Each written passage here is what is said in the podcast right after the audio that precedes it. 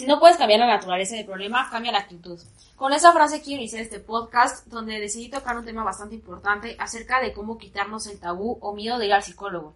Y para eso quise acudir a ABC Psicología, donde tienen varios psicólogos y psiquiatras que dan herramientas para niños, adolescentes, adultos, familias, etc. Y la directora, Julia Portugués, nos va a apoyar con algunas preguntas que fueron surgiendo poco a poco acerca de cómo o en qué momento podemos buscar ayuda. Entonces me gustaría dar la bienvenida a Julia. Eh, Julia, ¿por qué decidiste estudiar psicología? Antes que nada agradezco la invitación, Fátima, y yo encantada de platicar con la comunidad adolescente. Es muy importante el trabajo en adolescentes y sobre todo el trabajo de psicólogo en esta edad, porque es muy importante regular las emociones. Si yo tengo emociones reguladas, voy a ser una persona funcional y estable. La adolescencia considero que influyen muchos factores para que se dé esta desregulación emocional. Por ejemplo, el factor biológico, el factor hormonal, el factor físico. Además, en la adolescencia nos ocurren las primeras veces de muchas cosas, por ejemplo, cuando termino con mi novio, el primer enamoramiento, las primeras peleas con amigos, las primeras veces de muchas personas, el primer beso, la primera discusión con los padres, hay zonas en el cerebro que en la adolescencia aún no me maduran. Y una de ellas es la parte prefrontal que tenemos en el cerebro. Eso va a hacer que el adolescente de alguna manera actúe de una manera negativa, de una manera a veces desafiante y a veces no tome adecuadas decisiones. Y qué bueno, porque está en proceso de irlo modificando. Nadie sabe tomar decisiones, pero como se presentan muchas primeras veces en esta etapa, es importante ir aprendiendo y qué mejor que guiados de la mano de un psicólogo.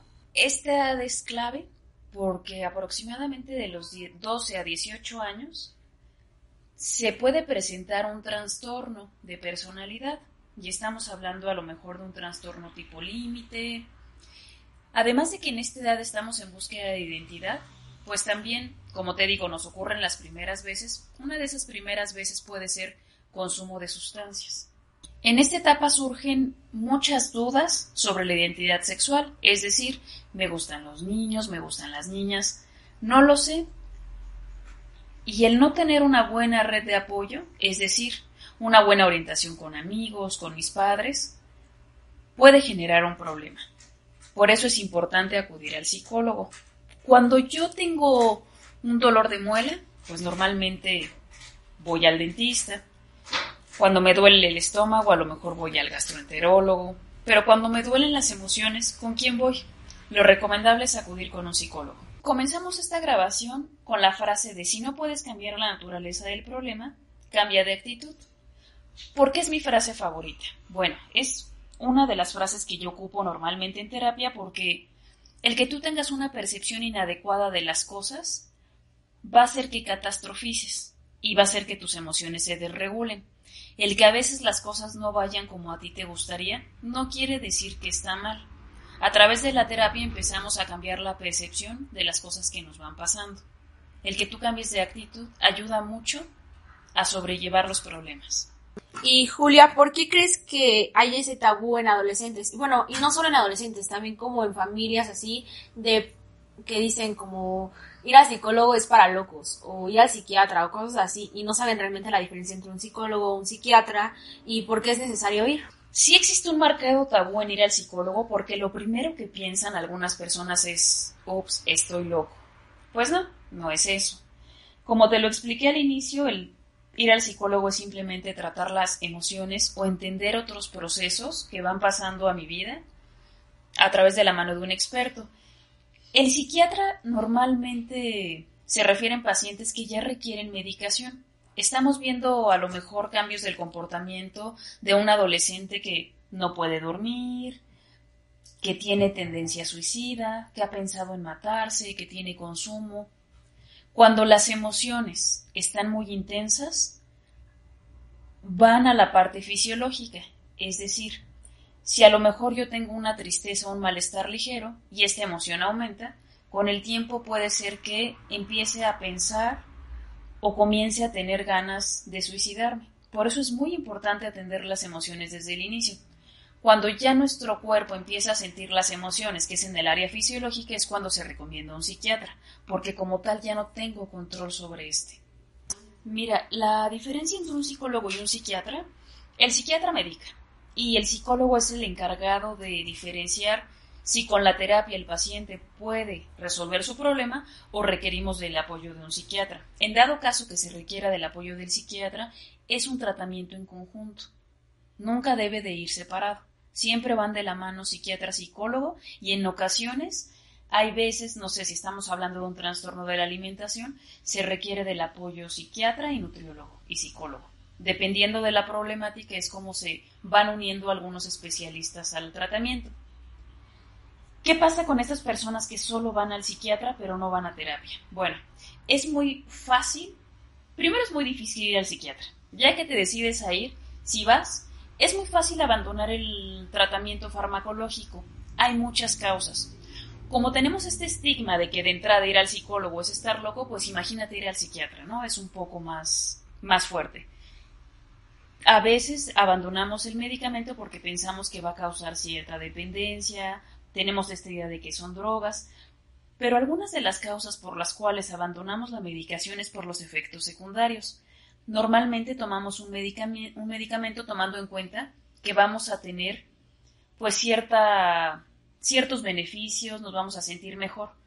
Con el medicamento psiquiátrico pasa algo muy característico, que las primeras dos semanas, tres semanas vamos a ver efectos secundarios como se queda de boca, mareo, vértigo, algunas pesadillas, insomnio.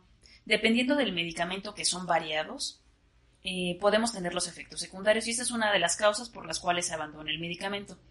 Otra de las causas, por ejemplo, algunos antidepresivos nos van a hacer efecto de 15 días a un mes, dependiendo del organismo o de la del paciente.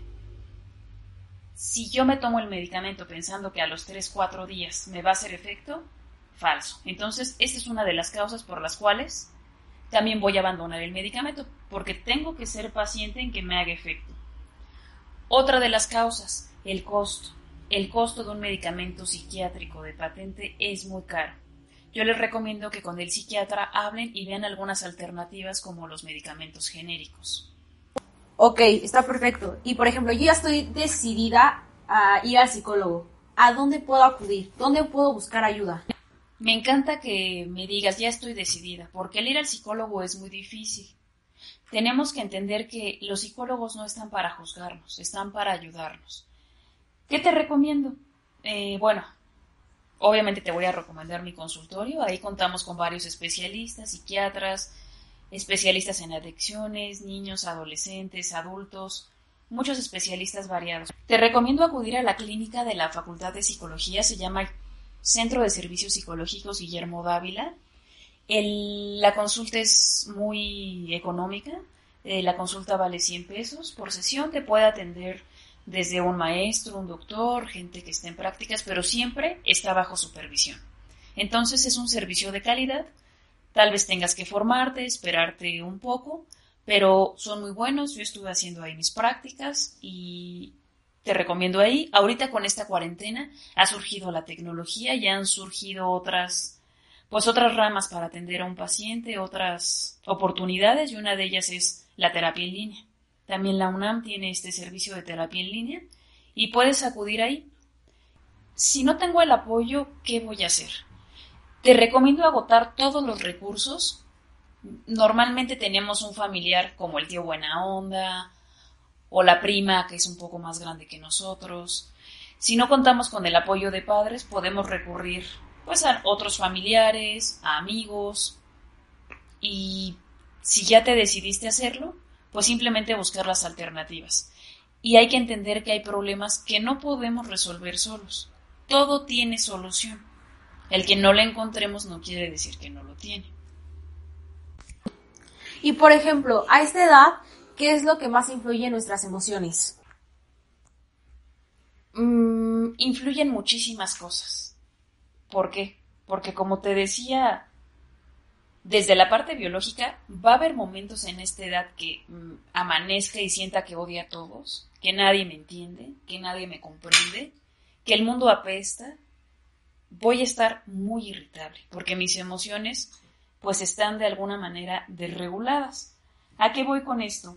Mm, mis hormonas están al máximo. Entonces, cuando las hormonas no están reguladas, tengo cambios emocionales muy variados.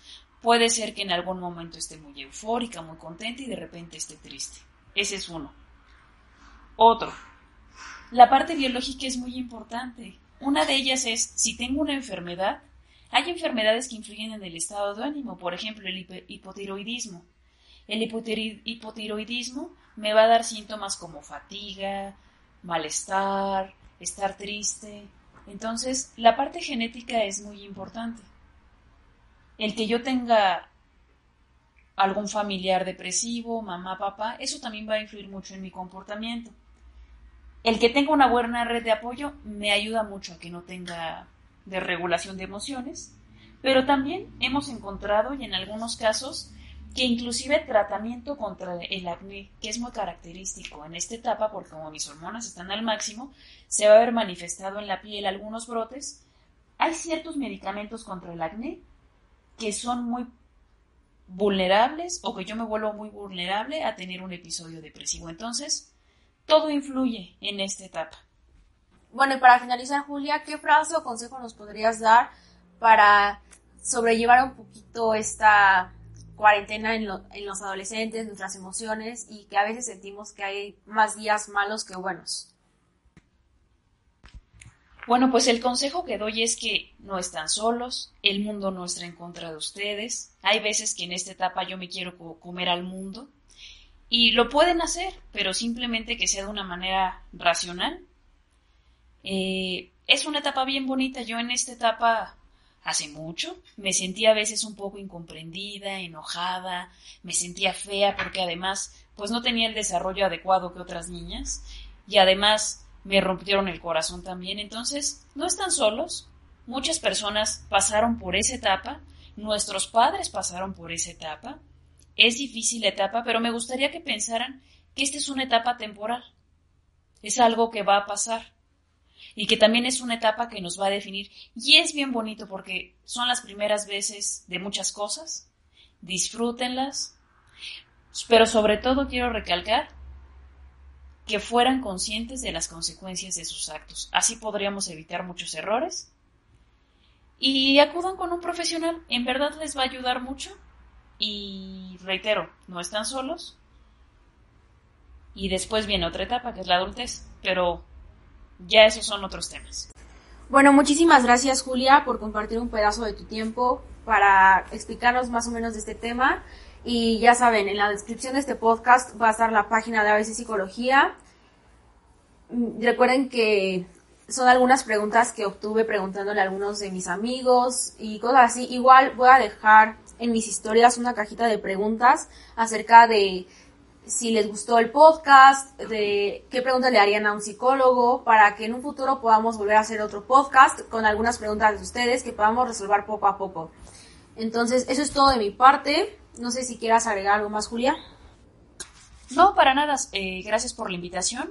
Y es muy interesante esto que planteas al final de pongan sus preguntas, porque al igual, si también encuentran el apoyo a través de estas herramientas, pues podemos eh, resolver dudas, ¿no? Entonces, estaría padre hacer otro programa con dudas específicas.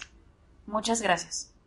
Muchísimas gracias a ti, de verdad para mí es muy importante este capítulo ya que sé que hay muchas personas que siguen teniendo como el tema de la salud mental un poco escondido o como un tema tabú, entonces poco a poco ese tabú va a desaparecer y pues ya saben, pueden seguirme en Instagram como FatimaCetoB03, las redes sociales de Julia y de ABC Psicología se las voy a dejar en la descripción y pues vayan a hacer sus preguntitas para que hagamos otro capítulo resolviendo todas sus dudas. Entonces recuerden siempre mantener su esencia y nos vemos la próxima semana.